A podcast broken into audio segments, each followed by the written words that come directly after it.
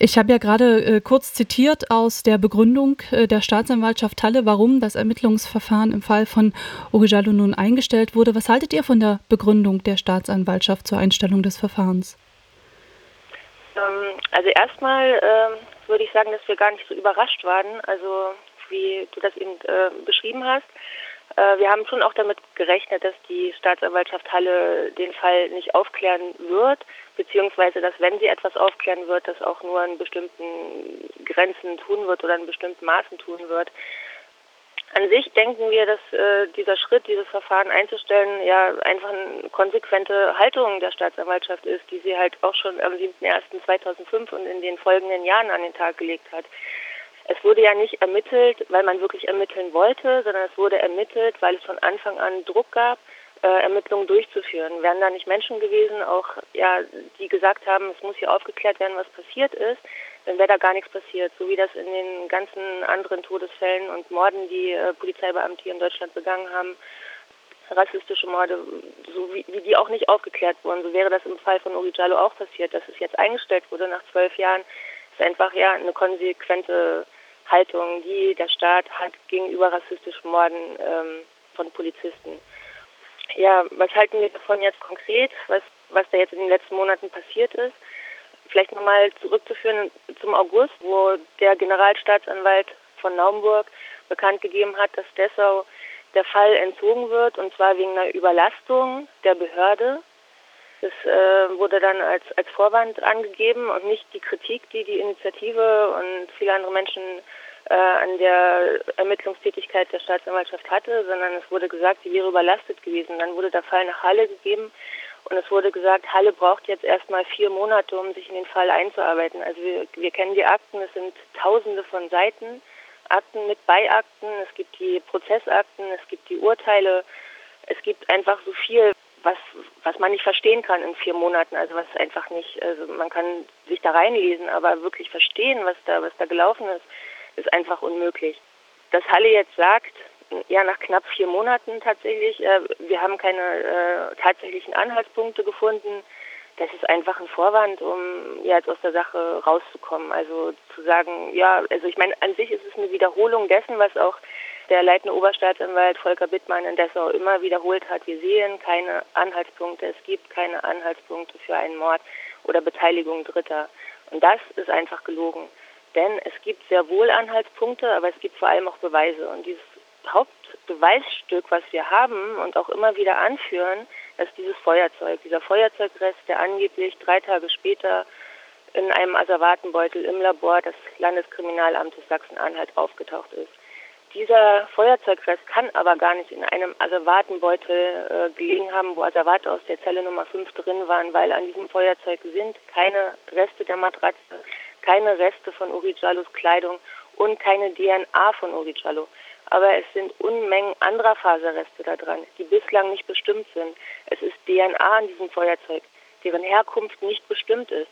Im Gericht, also wurde dieser, also im Landgericht Magdeburg 2012 wurde dieser erste Bericht zur Feuerzeuguntersuchung vorgestellt, der im Übrigen auch nur zustande kam, weil die Nebenklage Druck gemacht hat und gesagt hat, man muss diesen Feuerzeugrest mal untersuchen.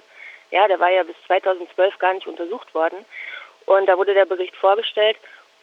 Und da war eigentlich klar, der, dieses Feuerzeug kann nicht da gewesen sein. Und trotzdem wurde weiter verhandelt und so getan, als würde dieses Beweisstück ein tatsächliches Beweisstück immer noch sein. Aber es ist es nicht. Dieses ist, ist ein manipuliertes Beweismittel.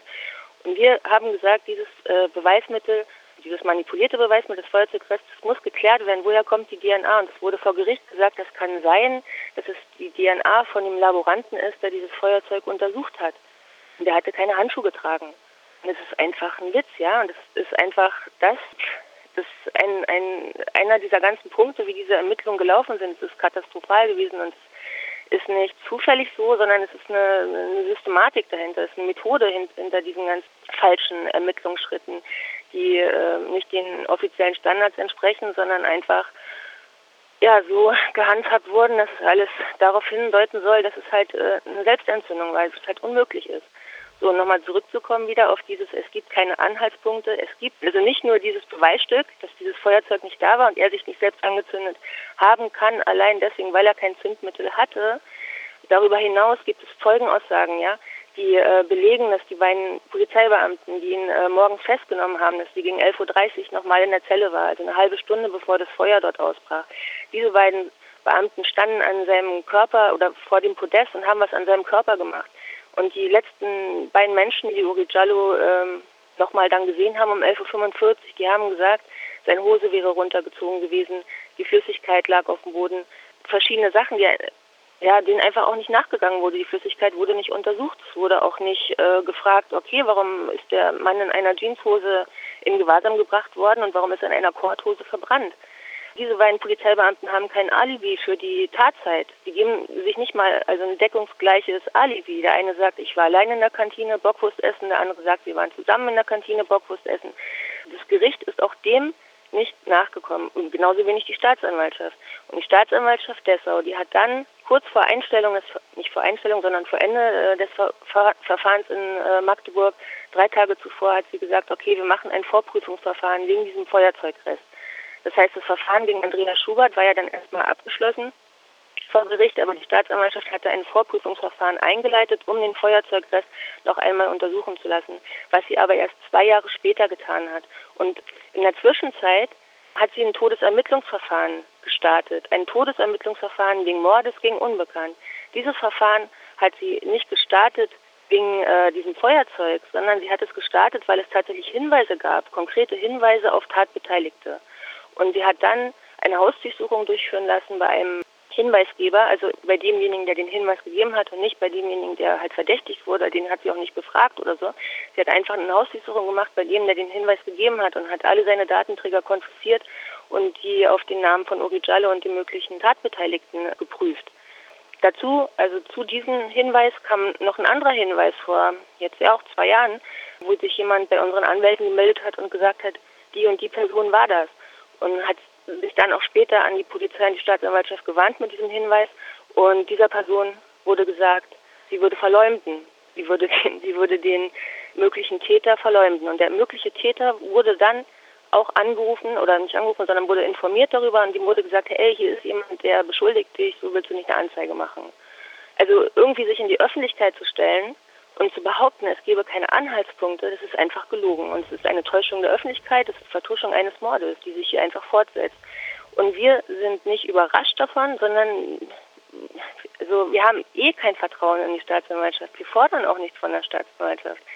Wir ähm, haben angefangen, unseren eigenen Weg zu gehen und versuchen halt die Fakten selbst zusammenzutragen. Und wir bekommen sehr, sehr viel Unterstützung dabei von vielen äh, Menschen, die halt Experten sind in verschiedenen Bereichen. Das sind Brandsachverständige, Toxikologen, Kriminologen, verschiedene, ja, einfach verschiedene äh, Fachbereiche, die es uns ermöglichen, wieder, ja, oder selbst auch zu ermitteln. Ja, wir ermitteln einfach selbst. Mhm. Ja, das schon seit ein paar Jahren. Und das ist, dadurch, dass wir halt selber ermitteln, konnten wir diesen Druck so lange halt aufrechterhalten. Auch die Staatsanwaltschaft weiter ermitteln musste. Ja, damit haben sie jetzt aufgehört. Ähm, nun hat aber die Familie von Orejalo angekündigt, Beschwerde gegen die Einstellung des Verfahrens einlegen zu wollen. Darauf äh, mhm. oder dazu haben sie eben auch Anwälte, Anwältinnen an der Seite und sie wollen damit die Staatsanwaltschaft davon überzeugen, die Ermittlungen weiterzuführen. Was sind da die Chancen der Familie in diesem Fall oder aber vielleicht auch darüber hinausgehend, ähm, was sind die Chancen, dass der Fall dann nicht nur auf so einer regionalen Ebene in Dessau und in Halle und Sachsen-Anhalt verhandelt wird, sondern sich vielleicht auch ein äh, übergeordnetes Gericht genau mit diesem Fall annimmt, weil öffentlich viel diskutiert ist er ja und äh, damit gibt es ja eigentlich weiterhin äh, einen Aufklärungsdruck. Ja, also ähm, erstmal agieren wir nicht losgelöst von der Familie. Also wir sind, also wir als Initiative sind auch die Vertreter der Familie und wir arbeiten in Vertretung der Familie mit den Anwälten zusammen. Die äh, Entscheidung der Familie, die Beschwerde einzulegen und, und der Anwälte, das äh, ist okay für uns, das begrüßen wir. Das soll auch gemacht werden, weil diese rechtlichen Schritte, das kann gegangen werden, weil es beweist nur immer weiter, wie Rechtsstaat nicht funktioniert. Ja, also es ist aber nicht das, was, was wir als Initiative konkret selbst machen würden. Also wie gesagt, also wir würden halt nicht wir würden, sondern wir, wir ermitteln selbst. Und wir haben deshalb schon im August angekündigt, eine unabhängige Kommission zu organisieren und das machen wir auch gerade eine internationale Untersuchungskommission. Und es war halt genau zu dem Zeitpunkt, wo wir das bekannt gegeben haben, als die gesagt haben, wir geben das nach Halle ab. Und da war uns natürlich klar, dass Halle das nicht aufklären wird und wenn halt, wie gesagt, nur im begrenzten Maße. Wir gehen einfach äh, verschiedene Wege oder wir nutzen verschiedene Wege, um äh, ja alles Mögliche auszuschöpfen, was geht. Und dazu gehört halt auch diese Beschwerde. Und diese Beschwerdebegründung, von der äh, die Gabriel Heinecke da in der Pressemitteilung geschrieben hat, die ist, ist ja nichts Neues. Es ist ja für die Staatsanwaltschaft nichts Neues, was äh, diese sechs Gründe, die sie geschrieben hat, warum Uri Jallo sich nicht selbst angezündet haben kann, sind ja alles Sachen, die schon bekannt sind. Und von daher ist erstmal, würde ich sagen, nicht zu erwarten, dass sie die Ermittlungen aufgrund dieser sechs Gründe wieder aufnehmen. Unserer Meinung nach ist, ist das größte Druckmittel, was wir auch haben, ist die Öffentlichkeit, ist die Gesellschaft, ist die, äh, ja, die, die Medien, die, die halt Druck ausüben können, indem halt so viele Fakten wie möglich in die Öffentlichkeit kommen, auf welche Art auch immer, umso mehr ja, sind sie halt gezwungen, Stellung zu beziehen. Ne? Wir haben es halt ja bis bis jetzt nicht geschafft, die Staatsanwaltschaften dazu zu bringen, zu sagen, dass es Mord war, obwohl das ja also bewiesen ist. Also es wird immer noch in den Medien oder auch in Interviews wird gesagt, ja, es gibt Indizien und so weiter und so weiter, aber tatsächlich gibt es einen Beweis, also nicht nur einen Beweis, aber das ist der Hauptbeweis. Es gibt dieses Feuerzeug. Er kann sich nicht selbst angezündet haben. Es ist an sich, an sich ist es klar. Aber sie sträuben sich davor, zuzugeben, dass es ein Mord war. Wir haben es halt quasi mit einem Mord zu tun, der kein Mord sein darf. Und deswegen ist es, es sind diese Wege, die es alle zu begehen gibt, also wie zum EuGH zu gehen, jetzt zum Europäischen Gerichtshof wäre ja jetzt möglich, weil die Ermittlungen nicht mehr laufen und so weiter. Diesen Weg gibt es. Aber dieser Weg zum Beispiel zum EuGH zu gehen, ist ein sehr, sehr langer Weg. Es ist ein sehr, sehr kostspieliger Weg und es ist ein Weg, der keine Ahnung, wie lange dauern wird so.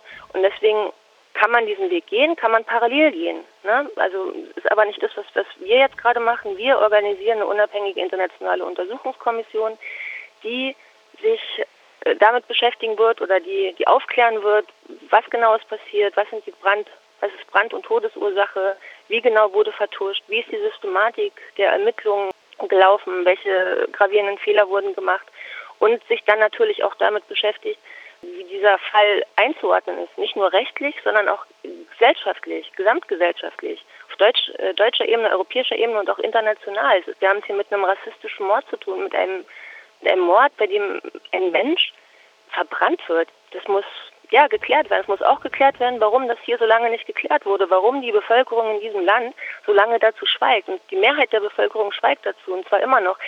Oder sagen wir mal so, jetzt wenn man die Kommentare liest bei NDR und wo auch immer, sie schweigen ja nicht mehr so, sie geben Unmengen von rassistische Kommentaren ab, wo es mittlerweile normal zu sein scheint, dass äh, auf der MDR-Kommentarspalte gut geheißen wird oder ja, dass ein Mensch verbrannt wird. Also so weit ist es ja schon. Also so, eigentlich geht es gesamtgesellschaftlich mehr in, in so eine rassistische Richtung als als in die Aufklärungsrichtung. Aber zum Glück haben wir viele, viele, viele Leute, die, ähm, die, wie du in der Anmoderation schon sagtest, schockiert sind und ähm, die jetzt natürlich nochmal wacher werden und nochmal äh, mehr gucken, wie sie uns unterstützen können. Und dafür sind wir sehr dankbar und es gibt uns nochmal mehr Kraft, den Weg auch weiterzugehen.